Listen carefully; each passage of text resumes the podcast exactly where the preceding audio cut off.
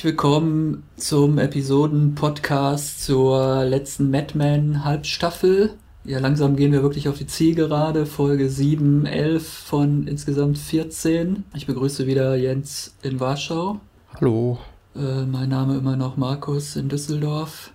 Time and Life heißt diese Folge. So ein bisschen wie The Life and Times of irgendwer, also so ein bisschen die die Lebensgeschichte einer Figur, vielleicht auch einer ganzen Agentur. Ja, die Handlung diesmal, äh, wie kann man das am besten zusammenfassen? Es fängt eigentlich alles damit an, dass äh, Roger erfährt, dass die, die Miete für die Büroräume für den nächsten Monat oder für den aktuellen Monat äh, nicht bezahlt wurde. Und er denkt natürlich erst, das wäre ein Versehen seiner Sekretärin mm, und will gleich die halbe, den halben Sekretärinnenpool wegen Unfähigkeit entlassen. Dann stellt sich aber heraus, dass äh, immer die, die Mutteragentur, nämlich äh, McCann Erickson, die ja im letzten Halbstaffelfinale, wie ich nochmal nachgeschlagen habe, äh, 51% von Sterling Cooper Partners übernommen hat dass die immer für die äh, Zahlung der Miete zuständig war und dass die wohl ganz bewusst die Miete nicht mehr bezahlt haben, weil die nämlich eigentlich vorhaben, jetzt Sterling Cooper aufzulösen und in, ihr, in ihre eigene große Agentur äh, zu integrieren, sozusagen. Genau, drin aufgehen zu lassen. Wobei sie das wohl schon immer geplant hatten, nur äh, das verschleiert haben und gewartet haben, bis sich alle sich in Sicherheit gewiegt haben. Und jetzt ist eben der Punkt, wo sie ja den Sack zumachen und sagen, ja, kommt drüber. Sterling Cooper und Partners ist vorbei, gibt es nicht mehr, sondern nur noch McCain Erickson. Genau, und das finden dann die bisherigen Partner äh, gar nicht witzig, außer eigentlich Ted, weil der hat eh keinen Bock mehr. Ja. Der, und, äh, und es wird genau sein Traum eigentlich erfüllt, ne, den er äh, Don gegenüber in der letzten Folge erwähnt hat, eben von diesem ja gut, Pharmaceutical. Das ist genau im Prinzip das Account, äh, was er sich immer gewünscht hat, der Kunde.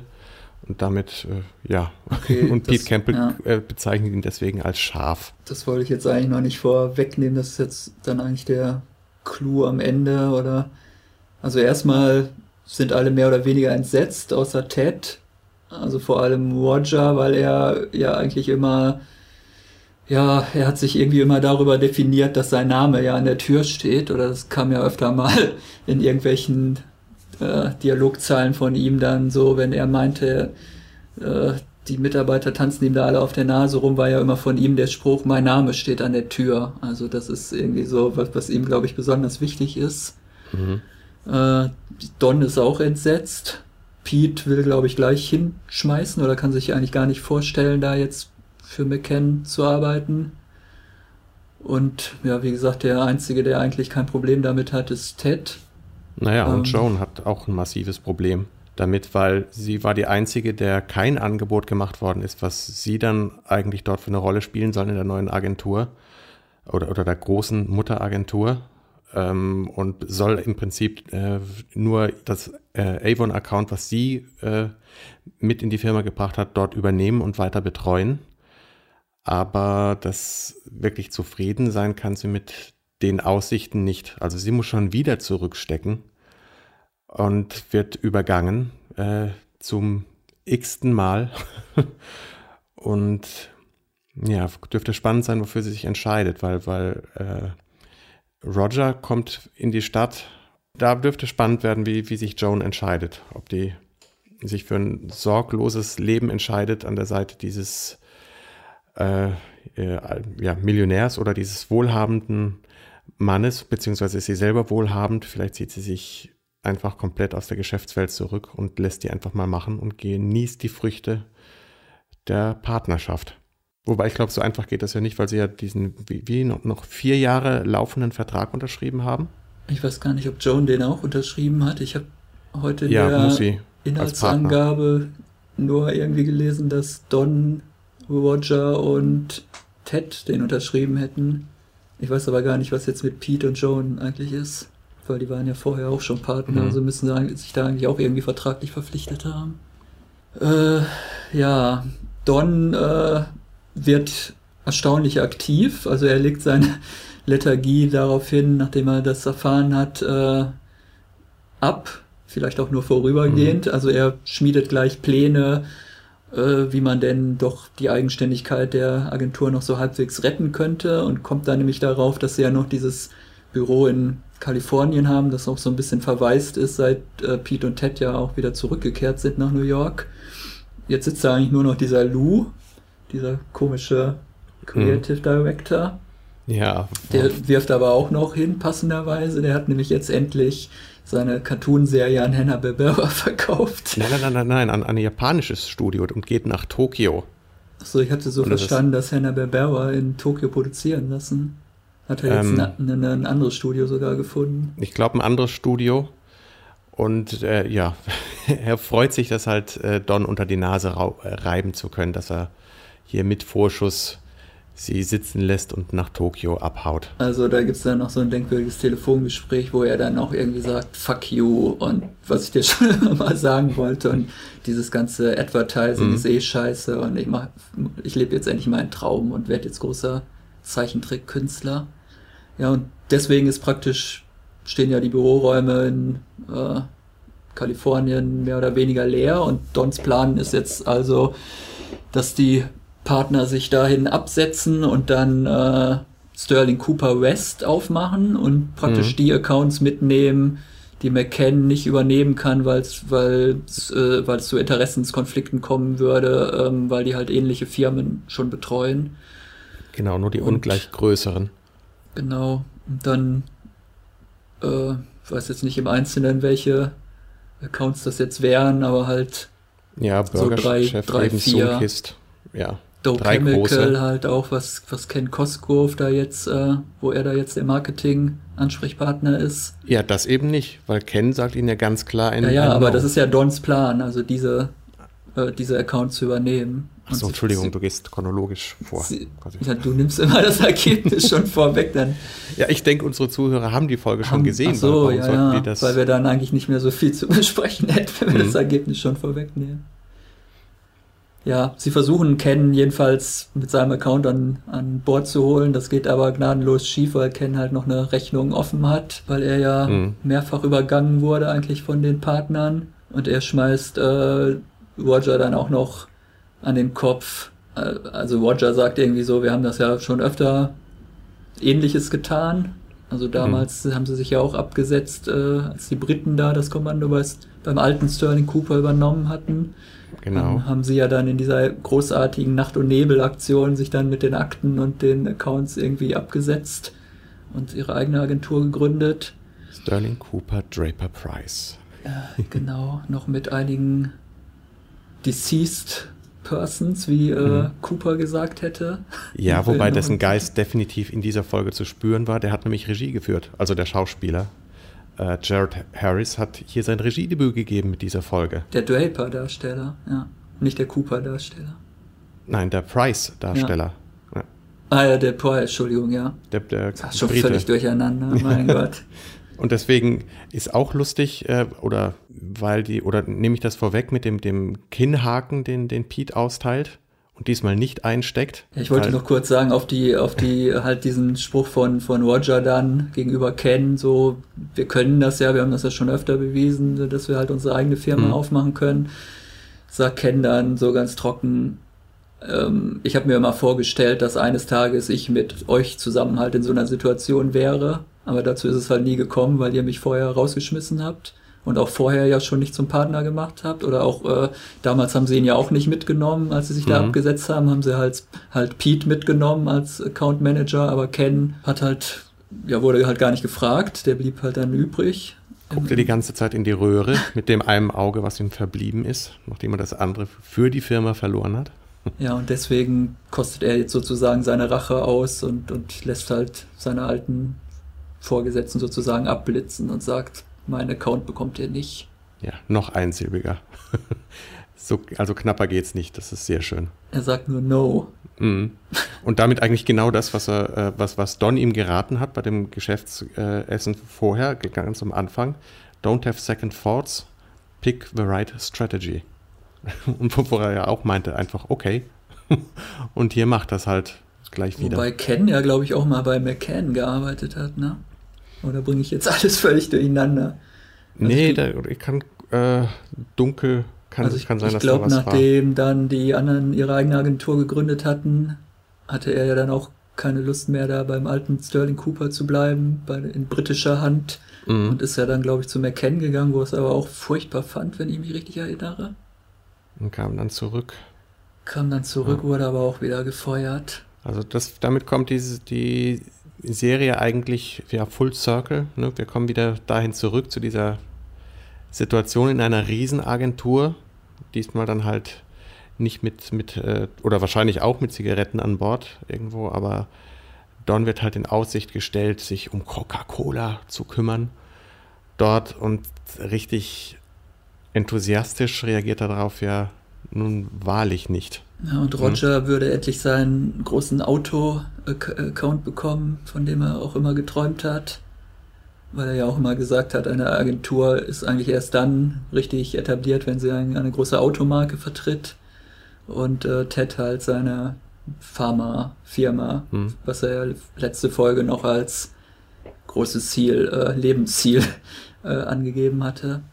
Aber man merkt halt auch, dass, dass in diesem Big Business äh, solche anderen Accounts wie Soonkist oder Burgerchef dann, ja, sind Peanuts und die, die interessieren sich einen Scheiß dafür. Und das wird, ich meine, das wird wund wunderbar knallhart rübergebracht von, wie das inszeniert ist mit diesem äh, Agenturchef, der Dons Präsentation unterbricht. Ich meine, das ist dieser Frevel, äh, Don hier äh, sein Ding nicht durchziehen zu lassen, das, wo er sich am wohlsten fühlt. Ne? Mhm.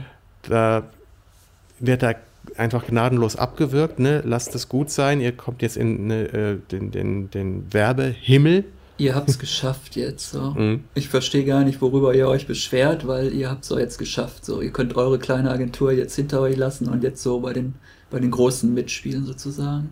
Ja, wo aber nichts mehr endgültig so relevant ist wie bei Ihnen, weil in Ihrer Firma ging es immer irgendwo auch ums Überleben, wobei Sie diesen Punkt äh, auch schon wieder überwunden hatten. Deswegen hat sich ja Don in der letzten Folge so schwer getan, eine Zukunftsperspektive zu sehen. Wie geht es jetzt nur noch darum, biggere, also größere Kunden an Land zu ziehen und das war's? Äh, das kann es doch nicht gewesen sein.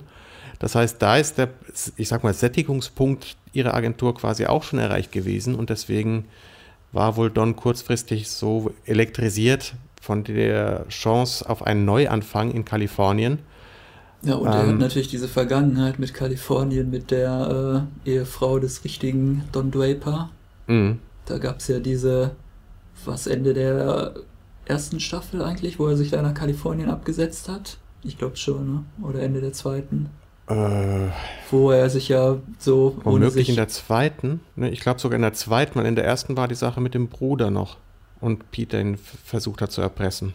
Oder vielleicht bringen wir da auch was durch. Ist ja eh eine also, Erzählung. Da gab es halt diese, weiß ich nicht, zwei, drei Folgen, wo Don ja völlig verschwunden war, den anderen gar nicht mitgeteilt hatte und er halt bei Anna Draper, der Ehefrau halt des wahren Don Draper, dessen Identität er angenommen hatte, da sozusagen ja zur Ruhe gekommen war vorübergehend und wo ja plötzlich sich ein ganz anderer Don gezeigt hat, der halt mal überhaupt nicht äh, irgendwie ehrgeizig wirkte und überhaupt nicht ja, als Business denkt die ganze mhm. Zeit, wo man sich halt wirklich vorstellen konnte, so er könnte eigentlich auch ein ganz anderes Leben ähm, führen, wenn er halt einfach New York oder diese Branche halt auch verlassen würde könnte er vielleicht auch einfach wieder Autos verkaufen und ein ruhiges Leben da irgendwo am, am Strand in Kalifornien führen. Ich glaube, so ein bisschen diese Sehnsucht ist auch da. Ich glaube, dass das ist die Rolle oder Funktion hatte eben auch diese Diane für ihn im, im Leben. Diese einfachen Verhältnisse, vielleicht auch eben diese, diese Sehnsucht dahin wieder zu haben. Vielleicht wird aus, also erleben wir insofern den Tod von Don Draper, als dass er wieder äh, zu dick, dick wird. Whitman wird. Ja. ja, vielleicht wird das ja dann die, das Staffelfinale, äh, das Serienfinale, dass er dann alleine seine Agentur in äh, Kalifornien aufmacht. Oder gar nicht mehr Agentur, einfach. Oder einfach wieder äh, Autos verkauft in Kalifornien. Ja, irgendwas Aber da haben kleineres. Wir ja noch drei Wochen, bis wir das erfahren werden. Aber ich, ich würde mich mal so weit aus dem Fenster lehnen, ja, nicht, dass ich rausfalle, hahaha, ähm, aber das ich, ich sage es einfach mal, Don Draper wird wieder zum Dick. und in kleineren Verhältnissen, weil die, die goldene Werbezeit, wo es Leute mit Vision gebraucht hat wie ihn, die halt auch Dinge verkaufen konnten, auf einem persönlichen Level Menschen ansprechen, die braucht man in dieser großen Werbewelt von McCain Erickson einfach nicht mehr. Die sind überflüssig, genauso wie, wie, wie Peggy, die sich so bitter anhören muss vom Headhunter, dass der ihr genau dazu rägt, dass sie, sie braucht so einen Namen in ihrem Lebenslauf, um dann, um Karriere zu machen. Und das ist das Letzte, wo sie hin will. Ne, sie hat ja Don erzählt, sie möchte die, die erste Kreativdirektorin dieser Agentur werden und äh, das kann sie ja sich in die Haare schmieren. Bei McCain Erickson gibt es diese Chance überhaupt nicht. Das ist genau die Agentur, äh, wo sie und Joan von diesen äh, Drecksäcken so, so sexistisch angegangen worden ist. Ich meine, wie soll sie sich da wohlfühlen oder in irgendeiner Form kreativ entfalten, wenn sie dort nicht ernst genommen wird? Und andere Angebote gibt es eigentlich keine. Oder zumindest nicht von irgendeiner ernstzunehmenden Agentur. Also da vermute ich eigentlich inzwischen auch fast, dass sie aus der Werbung aussteigt. Mhm. Ich weiß allerdings auch nicht, wer dann am Ende noch in der Werbung bleibt von den Hauptfiguren. Vielleicht auch gar keiner mehr. Äh, da würde ich mal spekulieren auf, auf Ted und Roger. Also ich glaube, dass die beiden definitiv reingehen. Pete womöglich auch. Hm, könnte ich mir vorstellen, dass der das noch schluckt, auch weil die ja die Verträge haben. Wobei man wahrscheinlich ja erahnen kann, nur dass, dass wie sich das Leben für die weiteren Figuren entwickelt. Wahrscheinlich bleiben alle erstmal in irgendeiner Form bei McCain Erickson, mit Ausnahme von Don, der sich, der halt der ganzen Branche den Rücken kehrt. So wie er, er sich im, im Prinzip ihn auch alle haben sitzen lassen dann in der Kneipe. Alle hatten ein Date oder noch Verabredungen und er war der Einzige, der noch dort sitzen blieb, bis er dann halt äh, versucht hat, diese Diane aufzusuchen, die er versucht hatte, ihn anzurufen. Sie hat ja mhm. zwei Anrufe äh, hinterlassen, wahrscheinlich um ihm mitzuteilen, dass er, dass sie die Stadt verlässt und weggeht und eben ohne zu wissen, zu erfahren, wo sie hin ist, steht er da wie bestellt und nicht abgeholt. Und da, da ist ein großes Loch in seinem Leben. Wobei das ja schon, ich fand schon anrührend, diese Szenen dann äh, mit, den, mit den Partnern zusammen, die dann über ihren Kummer äh, mhm. erstmal ein Trinken gegangen sind. Also da ist ja schon so ein bisschen so ein familiäres Gefühl, trotz aller Differenzen entstanden zwischen ihnen. Ich verstehe manchmal nicht so ganz, mhm. aus der Sicht mancher Figuren nicht ganz. Also wenn ich zum Beispiel mich in Joan hineinversetze, würde ich, glaube ich, Pete gar nicht mehr angucken oder gar nicht mehr mit ihm sprechen, geschweige denn mit ihm ein mhm. Trinken gehen. Und sie haben ja dann auch noch so ein eigentlich recht freundliches Gespräch, ähm, als sie sich in ein Taxi teilen auf der Rückfahrt aus der Kneipe. Ja, Joan hat sich immer wie die perfekte Lady verhalten. Das ist äh, egal, also sie, sie, sie konnte jeden Ärger bisher runterschlucken, soweit es ging. Wobei Don sie ja jetzt auch schon wieder, um für seinen Plan schon wieder äh, äh, dazu drängt, mhm. den einen Account von Avon, den sie da äh, mit eingebracht hat, den äh, soll sie doch gleich äh, an McCann übergeben, so auf Und den Präsentierteller. Mhm so richtig zu schätzen, wissen die, die männlichen Partner halt das auch nicht, was sie da, welche Opfer sie gebracht hat. Also damals musste sie, glaube ich, auch schon diesen Jaguar-Account äh, auch aufgeben. Mhm. Obwohl sie ihn erst reingebracht hat in Und die das Firma. war ja der, wo, wo es richtig hart wurde, wo sie dann mhm. mit diesem Typen ins Bett gehen musste, der da für die Auftragsvergabe zuständig war. Und jetzt ist, glaube ich, Avon der einzige Account, den sie da auch durch irgendwelche privaten Kontakte äh, eingebracht hat und äh, das ist halt auch verzichtbar in den Augen halt der, der männlichen Partner. Also sie wissen das eigentlich gar nicht zu wertschätzen, was sie da, wie sie sich engagiert und was sie halt auch für persönliche Opfer dann da bringt, um diese Accounts überhaupt zu akquirieren. Ja, dann haben wir noch den ganzen Kinderkram oder Kinderstrang. Äh, angefangen von, dass, dass es ein Casting in der Agentur gibt, eben für äh, Kinderdarsteller für irgendeinen Werbespot. Das eigentlich nur dazu dient, um Erinnerungen bei Peggy zu wecken. Mhm. Nicht nur, auch bei Pete, denke ich, ne? Ja, als, als es gibt diese Szene dann, wo ein, ein Kind irgendwie da Peggy um die, nicht um den Hals, sondern um die Beine fällt und, mhm. und, Peggy, und, und Pete kommt zufällig rein und sieht das gerade und denkt sich dann wahrscheinlich, das ist jetzt irgendwie die Familie, die ich hätte haben können, ja. was auch immer. Ja, und, und vor allem steckt da eher dieses Geheimnis, äh, das alle für sich behalten sollten was das Zimmer nicht verlassen sollte mit der, der Übernahme der Firma. Insofern ist Peggy immerhin darauf vorbereitet und hat äh, ja wieder so wunderbare Szenen mit Stan. Ich bin, ich werde immer mehr zum, zum offenen Stan-Fan, äh, der auch, der optisch immer mehr wie Chewbacca aussieht. Der in den letzten zehn Jahren auch stark zugelegt hat. Ich habe ihn nämlich jetzt in einer alten mhm. Rolle zufällig gerade gesehen in Sleeper Cell, einer, einer Showtime-Terrorismus-Serie von 2006. Das ist, glaube ich, die zweite Staffel, in der er mitspielt und da ist er noch recht schlank und rank. Mhm. Und inzwischen ja doch, hat doch ein bisschen Fett angesetzt. Aber klasse gespielt, also ein, ein super Knuddelbär. und so die, die Szenen, also die, wie die beiden zusammen spielen, äh, die haben eine sehr gute Chemie miteinander, ne, wie sie vor der Kamera miteinander agieren. Und die Szenen sind auch einfach klasse geschrieben. Also einerseits diese Focus Group, wo sie halt versuchen, äh, dass Kinder mit Spielsachen äh, spielen und sich ja so tun sollen, als wären sie unbeobachtet. Und Peggy macht halt genau dieses, dieses Mädchen, das genau das macht, nämlich Orgel zu spielen, ihr diese Kinderorgel da aus. Ähm, sehr schön. Und dann natürlich noch getoppt von dieser äh, Mutter, die ihre Tochter dort hat länger halt auf sie warten lassen und vom nach dem Casting um sie dort abzuholen und mit Peggy halt an, äh, aneinander gerät. Sie, die und, Tochter verletzt sich an einem Tacker und muss dann gleich von der Mutter in die Notaufnahme gebracht mhm. werden. Eine etwas übertriebene Reaktion vielleicht. Ich weiß nicht, wie ernsthaft man sich an einem Tacker äh, verletzen kann. Ja, Stan meint ja, das passiert mir die ganze Zeit, oder? das passiert jedem, der mhm. äh, im Büro arbeitet, ständig, dass man versehentlich statt die Akten zu tackern, sich selber in die Hand tackert.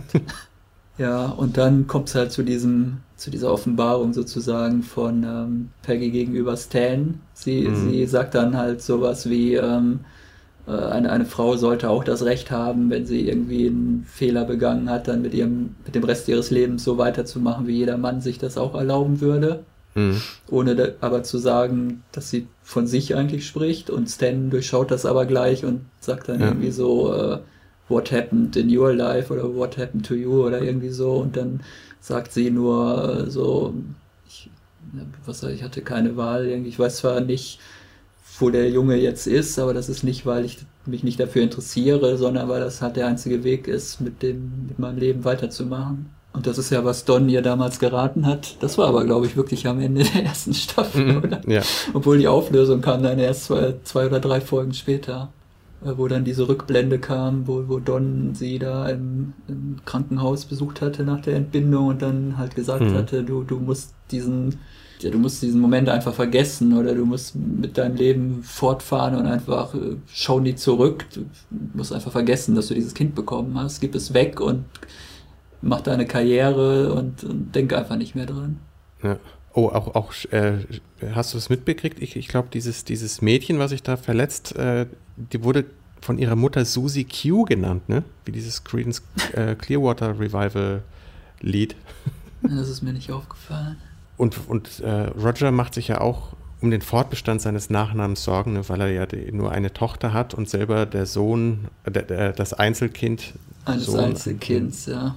Ist, ja, aus einer und, langen Linie von Einzelkindern entstammt. Ja, und was fällt unter den Tisch? Dass er einen männlichen Nachkommen hat. Äh, ne, das der Sohn von Joan, den er ja gezeugt hat, nur von dem er, der nicht seinen Namen trägt, aber da ist im Prinzip dieser Nachwuchs.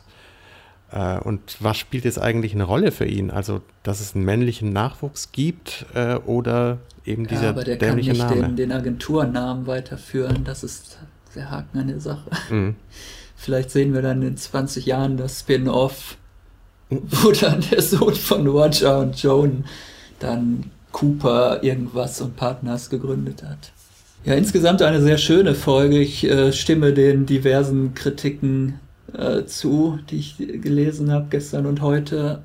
Jetzt äh, kommt das Finale oder die letzte, die Zielgerade kommt jetzt so richtig äh, in Gang. Also das war endlich mal wieder eine Folge, die mir rundum gut gefallen hat, weil auch das Ensemble sehr gut zusammengespielt hat und es halt nicht so drei mehr oder weniger nebeneinander äh, herlaufende unverbundene Geschichten mit jeweils einer Hauptfigur gab, sondern halt wirklich alle Hauptfiguren in diesem einen Plot miteinander agierten. Und ich habe mich ein bisschen erinnert gefühlt halt an, an dieses ähm, Staffelfinale aus der vierten mhm. Staffel, wo sie schon mal versucht haben, ihre eigene Agentur zu gründen.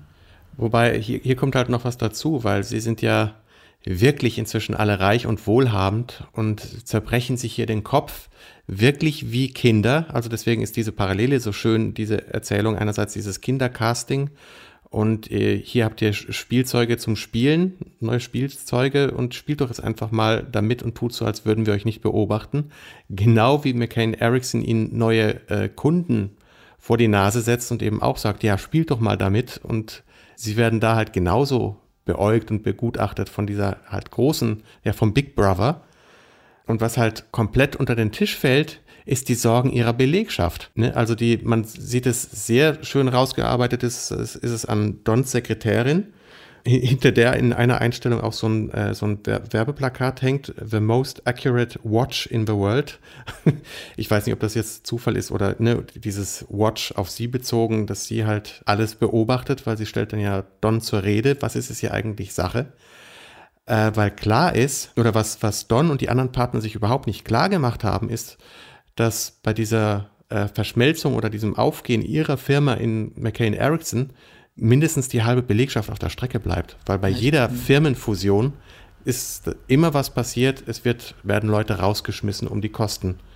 Also eben nicht nur die Miete, sondern vor allem ja, die Personalkosten. Und man sieht ja auch, dass die Begeisterung sich in Grenzen hält, als die äh, Partner der ja, der Belegschaft das offenbaren und sie die Belegschaft einfach stehen lässt und ja, zu Recht ziemlich angepisst ist. Ich glaube, Roger hat ja auch mehrere Sekretärinnen. Da gibt es ja da irgendwie noch eine, sagt doch irgendwie, ich bin die zweite Sekretärin oder irgendwie sowas, oder? Genau. Also sie und die sieht eine ja ihre Fälle schon völlig davon schwimmen. Wie ja. er, er, hatte ja auch dieses, äh, wo die, die, die, die blonde, so, so immer so leicht dümmlich äh, inszenierte äh, oder geschriebene Sekretärin in dem, diesem, äh, diesem Kartei Flip-Ding nachguckt nach einer Nummer und die andere Sekretärin wählt die gleichzeitig und der das so äh, quittiert hatte mit ja, that's clearly a, a two-person-job. Ja. Und Don hat auch völlig sein, also der nimmt wirklich keiner mehr ernst, der nimmt nicht mal mehr die Sekretärinnen ernst. Er versucht dann am Ende halt in, diesen, in diese Ansprache, die er da vor der versammelten Belegschaft halten will, das dann so ins Positive, positiv zu pitchen und so darzustellen, dass es, this is the beginning of something, not the end. Und mhm. das glaubt ja wirklich niemand mehr, nicht mal, das glaubt nicht mal mehr der Bürobote. Also die sehen da alle ihre Zukunft eher so auf dem Arbeitsamt mhm. und, und nehmen halt diese positive, diesen positiven Dreh, den Don der Sache da vermitteln will, überhaupt gar nicht mehr ernst. Ja. Und das ist ja eigentlich erstaunlich, weil Don ja immer derjenige war, der alles irgendwie verkaufen konnte und immer total überzeugend war in seinen Präsentationen. Und Don ist wohl auch der Einzige, der daran glaubt oder der dieser eigenen Illusion erliegt, dass es tatsächlich um einen Neuanfang geht dabei weil es ist definitiv nichts Neues dabei, sondern eben, ja, es ist vorbei mit Sterling Cooper und Partner.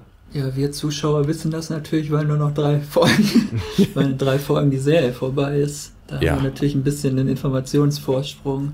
Wobei der, der McCain Erickson-Typ sagt ihnen das ja auch, äh, dass sie eben mit, ihr seid im Himmel angekommen und im Himmel kommt man an, wenn man tot ist. Mir hat die äh, Episode auch ganz hervorragend gefallen, ähm, auch weil man jetzt endlich kapiert hat, wo, wo die ersten drei Episoden dieser zweiten Halbstaffel ja, hinführen sollten, was so die Bewegung war. Und jetzt kann man auch äh, wohl erste Spekulationen anstellen, wie das Ganze aufhört, was wir zum Teil auch schon getan haben. Äh, aber was ich da zum Beispiel noch äh, ja einfach mal versuchen würde vorherzusagen, ist, ne, was, weil es Ted ja auch schon andeutet, weil er er ja in eine alte äh, Highschool oder ne, College-Liebschaft ne, äh, gelaufen ist in New York, ebenfalls geschieden und dass sich beide eben nicht daran erinnern konnten, warum sie sich damals getrennt haben. Ähm, und Pete und Julie können sich anscheinend genau. auch nicht mehr erinnern, warum sie sich eigentlich genau, haben das ist der Hinweis, lassen. ne? Also deswegen ich, glaube ich auch, dass Pete und Julie wieder zusammenkommen, weil Pete sich so gut in der Rolle gefallen hat als äh, Kinnhaken verteilender äh, ja, Gentleman oder Retter der Ehre seiner Frau. Und Trudy ist doch recht einsam als äh, ja, ich wollte es verwitwet sagen, ja, als geschiedene äh, Ehefrau, all, alleinstehend, aber eben mit Kind und ständig angemacht zu werden oder angeflirtet zu werden, weil es keinen Mann an ihrer Seite gibt. Und die äh, Tochter muss ja auf jeden Fall auch die, die, die Familienehre oder Linie der äh, Campbells weiterführen. Also wenn sie selbst mhm. mit seinen Vorfahren, selbst vom König, den Befehl bekommen haben, da irgendwelche Leute zu köpfen. Nicht irgendwelche, die McDonalds. Ich weiß, ich weiß ich gar nicht, welcher König überhaupt.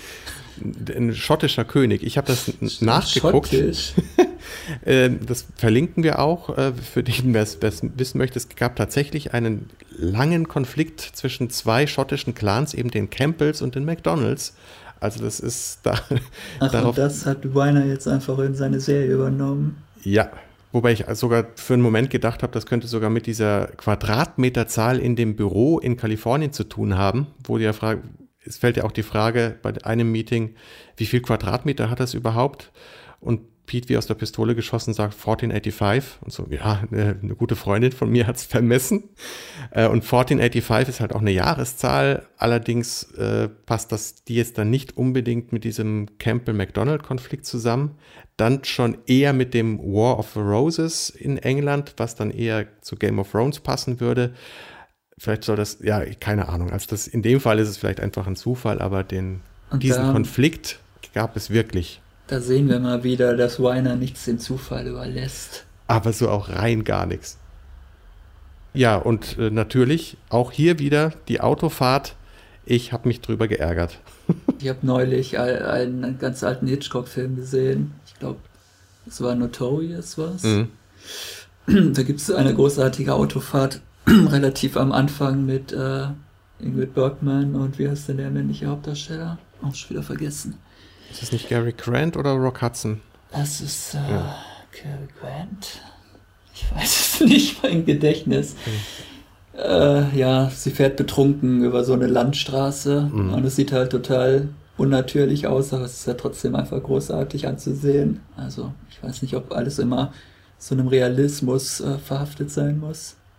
Nein, muss es, muss es nicht. Aber mir fällt hier halt die Künstlichkeit auf. Ich meine, bei, bei Hitchcock hat mich diese Künstlichkeit, glaube ich, nicht gestört. Es war aber auch eine andere Zeit. Das ging dann aber, also man, man ist ja technisch besser geworden, aber nicht in allen Dingen ist der technische Fortschritt ja begrüßenswert oder führt wirklich zu einer Verbesserung der Verhältnisse. Äh, super Überleitung zu, glaube ich, diesem groß angelegten Business-Problem, weil eben so wie wir es schon mit den Strumpfhosen, ich glaube, vor drei Folgen hatten, wo es einfach um den, den Discount-Markt geht, alles billiger und einfach raushauen, mehr verkaufen, Preise senken, äh, Computerisierung immer mehr auf Daten setzen und nicht mehr auf Meinungen, wie, wie sie ein, jemand wie Don vertritt nicht mehr auf Intuition, Bauchgefühl und Verständnis von Menschen zu haben, sondern nur noch auf das große Geld zu gucken. Das Kleine, die Kleinen bleiben auf der Strecke, ob das Zoonkist ist, ob das die Frauen sind, äh, als Copywriter oder Agentureigner. Äh, es ist, geht nur noch um das Big Business, um die Börse, um das Geld und die Leute bleiben auf der Strecke. Das ist schön kulturkritisch als, als ja, die, die, die Kultur-Hintergrund-Rauscherzählung von Mad Men. Das war jetzt fast das Wort zum Sonntag, deswegen hören wir damit auf. du hast ja bestimmt noch den Titel der nächsten Folge. Der ist Lost Horizon. Wir sprechen uns nächste Woche wieder.